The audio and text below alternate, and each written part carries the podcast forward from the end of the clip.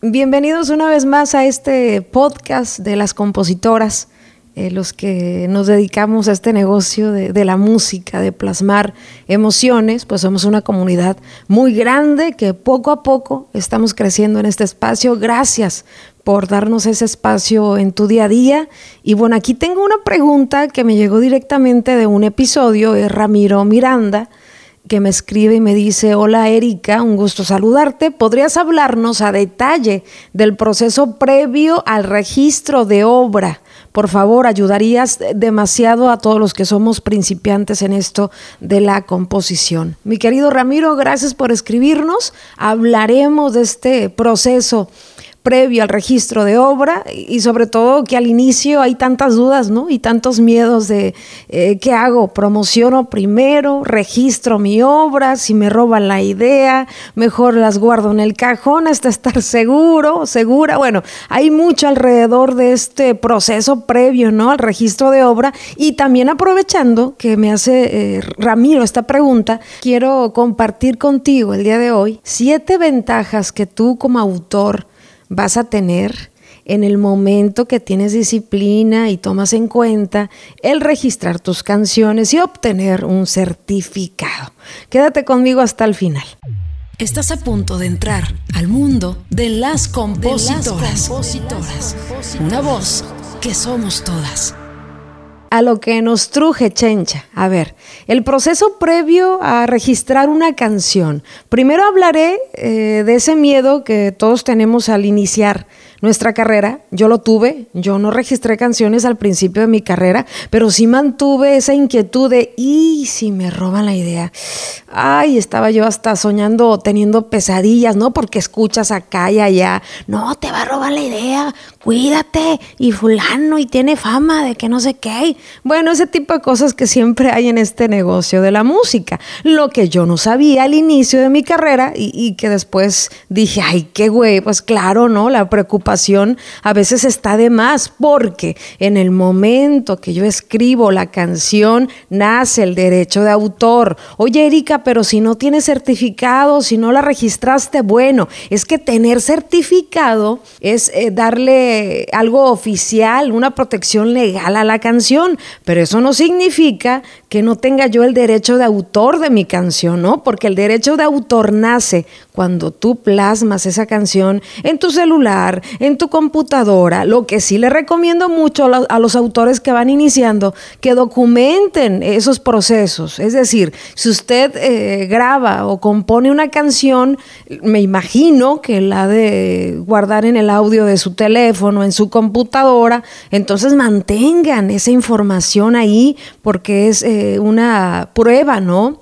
De que ustedes son los autores. Lo que quiero explicarte aquí es que al principio hay que lavar esas preocupaciones de que no, si me roba la idea, no, se registra la canción y yo hice la canción, bueno, todas esas pruebas del momento que tú hiciste la canción, de la fecha, hay que guardarlas porque esos son registros muy valiosos a futuro. Ahora, siempre les hago esta pregunta a los autores porque es una pregunta clave. ¿Tú quieres hacer negocio con tu talento, con tus canciones?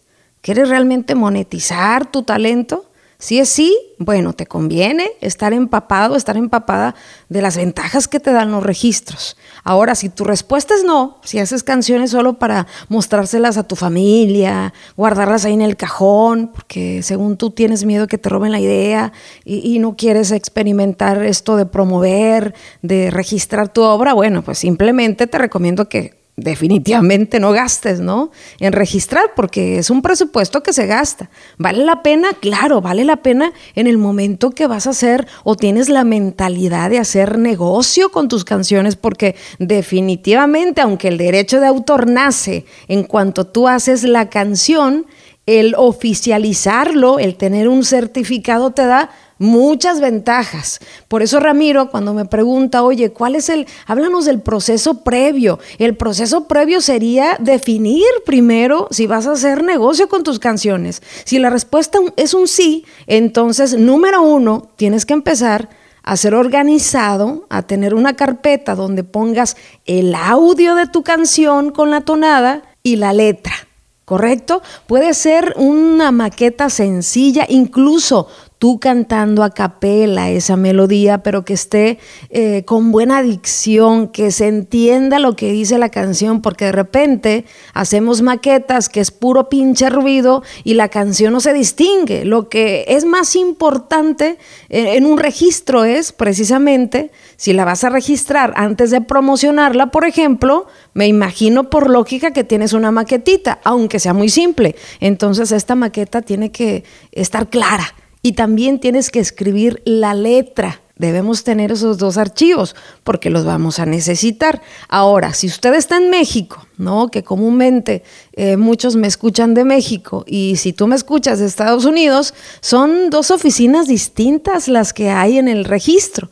Y una de las preguntas más comunes es, oye, si yo estoy en México, Erika, y registro mi canción en Indautor en México, ¿ya me funciona en todas las partes del mundo? La respuesta es sí, y depende. Sí, ¿por qué? Porque gracias al convenio de Berna, este convenio donde muchísimos países se unieron y dijeron, a ver México, a ver Estados Unidos, a ver Colombia, a ver acá, si un autor tuyo, ¿no? Nacional registra su obra, también acá en Estados Unidos va a tener protección y también en Colombia y también en casi todos los países. Lo que pasa es que Estados Unidos, ¿no? Es más picky, es más especial y dice, yo te los protejo, claro yo te protejo a tus autores, pero si esos autores quieren eh, tener un juicio, si hay alguien que plagió su canción, estos autores tienen que tener un certificado de copyright en Estados Unidos. Esa es la única diferencia que, hay, hay tanta confusión porque se entiende, ¿no? Si se supone que si tú registras tus canciones en Indautor en México, ya estás protegido gracias al convenio de Berna a nivel internacional, ¿cómo que llega a Estados Unidos y dice, no, no, no, a ver, si quieres juicio, vas a tener que tener un certificado de copyright en Estados Unidos. Oiga, pero yo tengo acá mi certificado de indautor. Sí, y estás protegido, pero si quieres usar los tribunales de Estados Unidos y tener estos derechos que, pago de abogado, indemnizaciones, etcétera, tienes que tener un certificado de copyright. Solamente se requiere ese certificado cuando tú quieres, de alguna forma, hacer una demanda por plagio. Por ejemplo, yo tengo certificados de copyright en Estados Unidos y también tengo certificados de indautor. ¿Cómo es que balanceo este asunto? Bueno, en mi caso, ya lo he dicho, yo vivo en Estados Unidos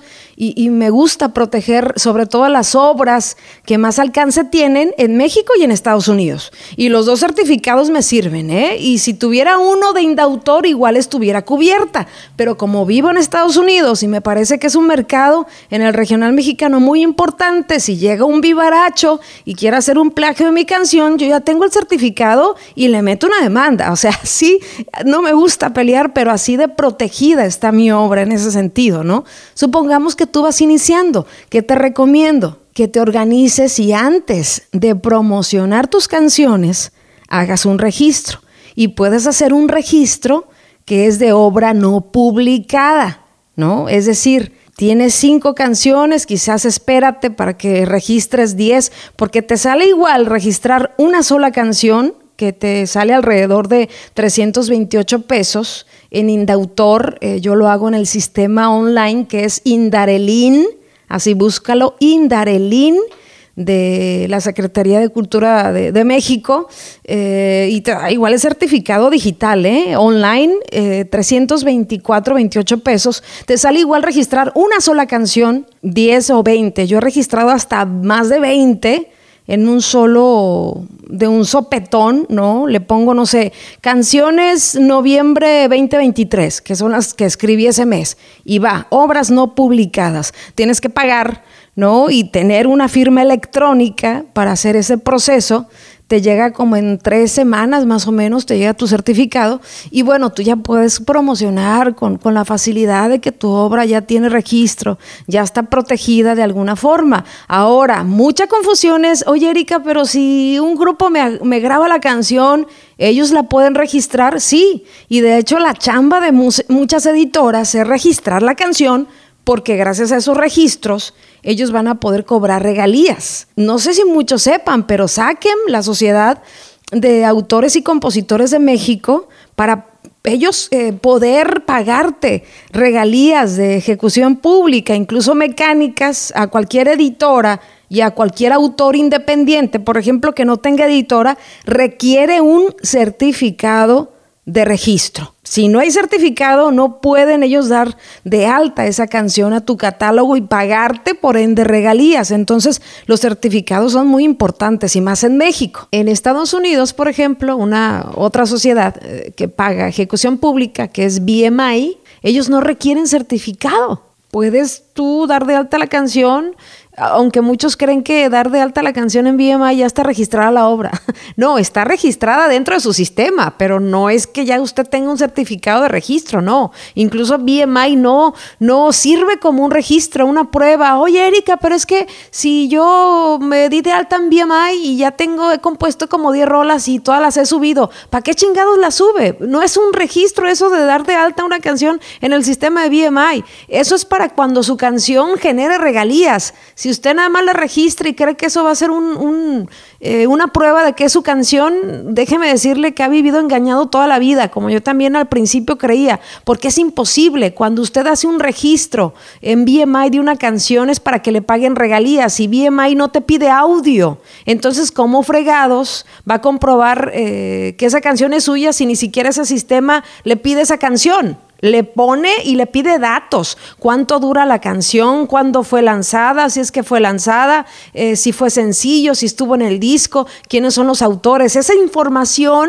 es para que le paguen regalías al autor y a las editoras. BMI no funciona como una oficina de registro, no te da un certificado de registro. Los certificados oficiales de registros los da la Biblioteca del Congreso de Estados Unidos, en Estados Unidos, el famoso copyright, y en México eh, la oficina de Indautor. Ahora, a diferencia de BMI y SACEM en cuestión de que una pide eh, un certificado que es SACEM para que te paguen regalías a ti y a la editora, ya lo dije, BMI a comparación no pide certificado de copyright, ¿no? Si BMI es una empresa establecida en Estados Unidos, imagínate que les dijera a los autores y a las editoras, pues saben qué, para yo poder pagarles regalías de ejecución pública de todas sus canciones, me tienen que mostrar de todas sus canciones un certificado de copyright.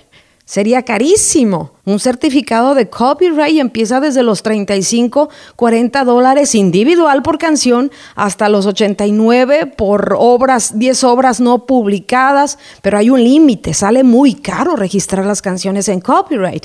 Y yo te lo recomendaría ya cuando tu nivel en la composición es, no sé, que tienes dos, tres, cuatro, cinco, seis trancazotes, ¿no? En mercados muy importantes como Estados Unidos, asegurarte de que tengas ese certificado de copyright. Y si no, si tú firmaste esa canción con una editora, la editora tiene la chamba de hacer ese registro y te lo tiene que dar a ti ese certificado. Asegúrate que haya sacado el certificado y que esté tu nombre ahí como autor, ¿no? Muchas editoras, a mí me ha pasado, yo he firmado muchas obras con diferentes editoras y les he pedido el certificado. Específicamente en México es una obligación porque si tu editora a la cual tú firmaste esa canción no registra, no tiene un certificado, Saquem no le puede pagar no le puede pagar regalías de esa canción y por ende la editora no te puede pagar.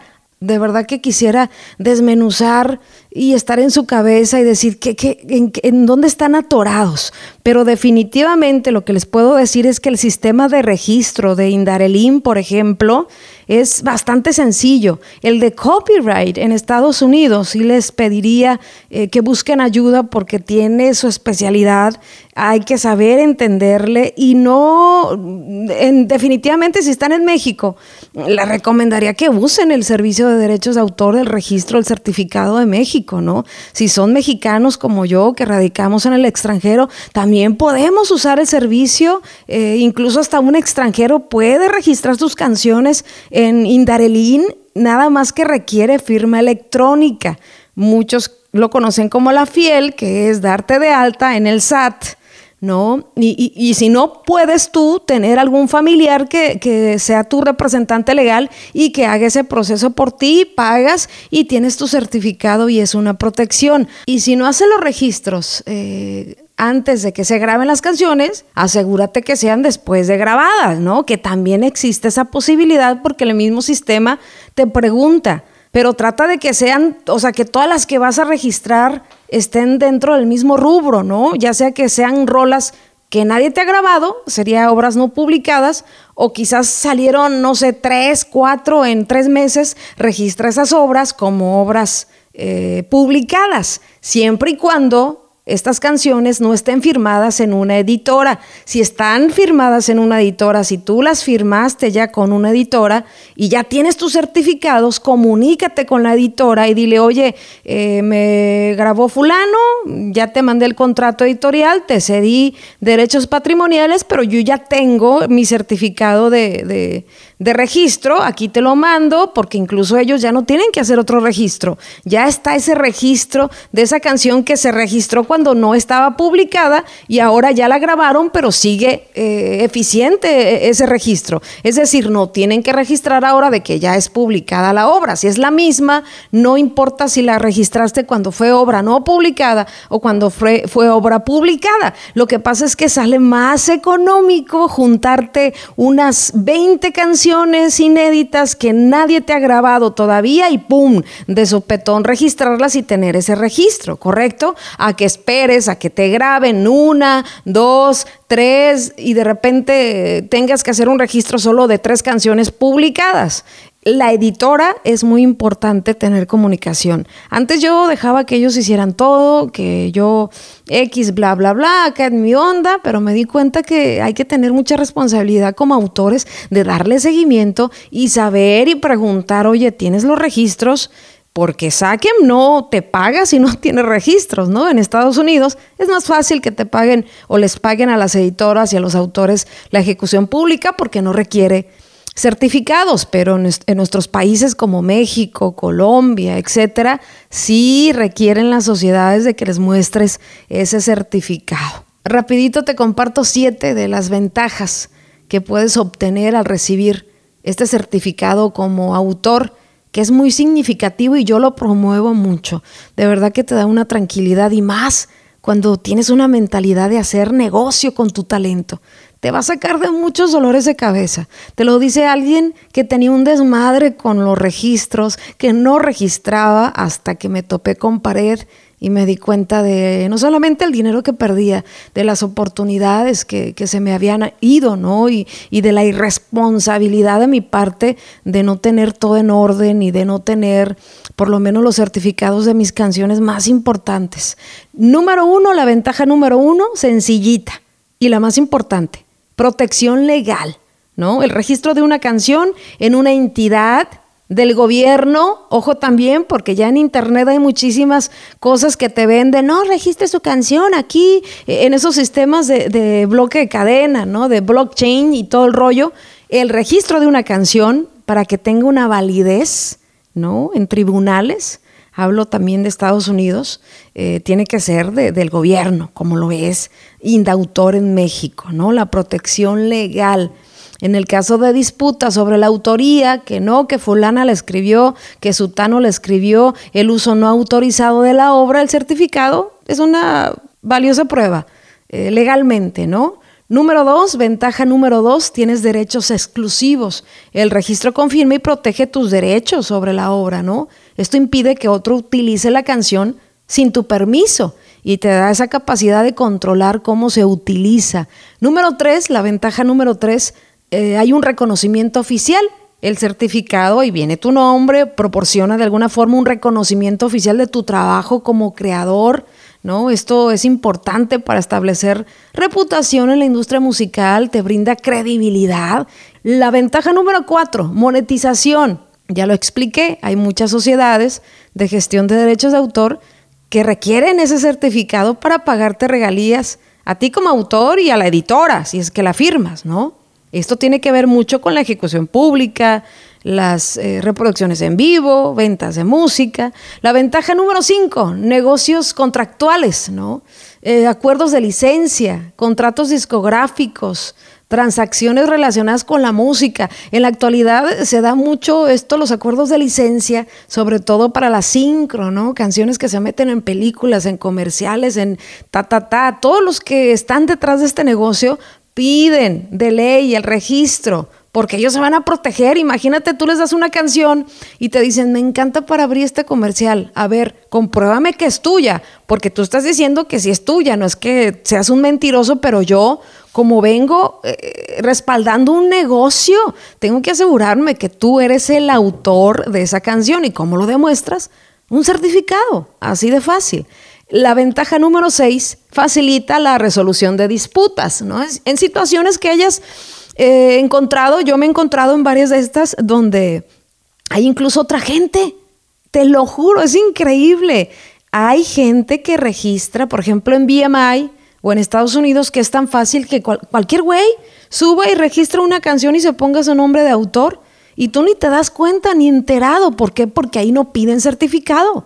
Entonces, ¿qué pasa? Cuando haces una búsqueda y dices, oye, este nombre alemán, te lo juro, alguna vez me pasó, yo creo que me pasó como cinco veces, que veo cuando quiero registrar mi canción o buscar y veo que aparece otro autor ahí hay cosas muy raras. Esto del certificado facilita esta resolución de, broncas, ¿no? Mandas tu certificado, a ver, ¿cómo que fulanito? A ver, no, no, que me demuestre que es su canción. Aquí tengo el certificado y asunto resuelto.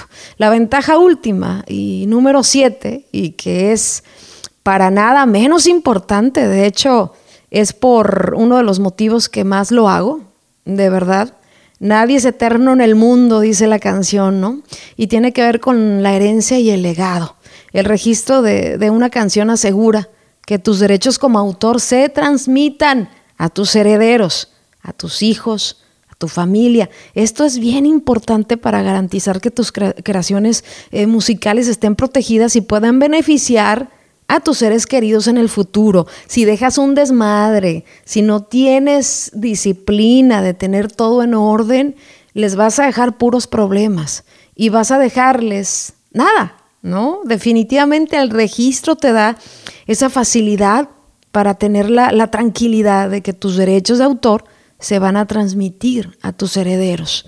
Y es una de las cosas que más me motiva a mí hacer al momento de registrar mis obras de registrar mis canciones, que hasta me da mucha nostalgia pensar en eso, pero yo veo a mis hijos y digo, híjole, yo te voy a dejar todo tan en orden que no vas a batallar con nada. Y es más, te voy a enseñar para que te enseñes a cobrar si un cabrón se pasa de lanza y no te quiere pagar, ¿no? Porque es importante, eh, las canciones en el momento que trascienden en la memoria y el corazón de la gente, también tienen que trascender en la mejor vida, eh, eh, en los beneficios para los tuyos. Para eso has trabajado, para eso estamos trabajando.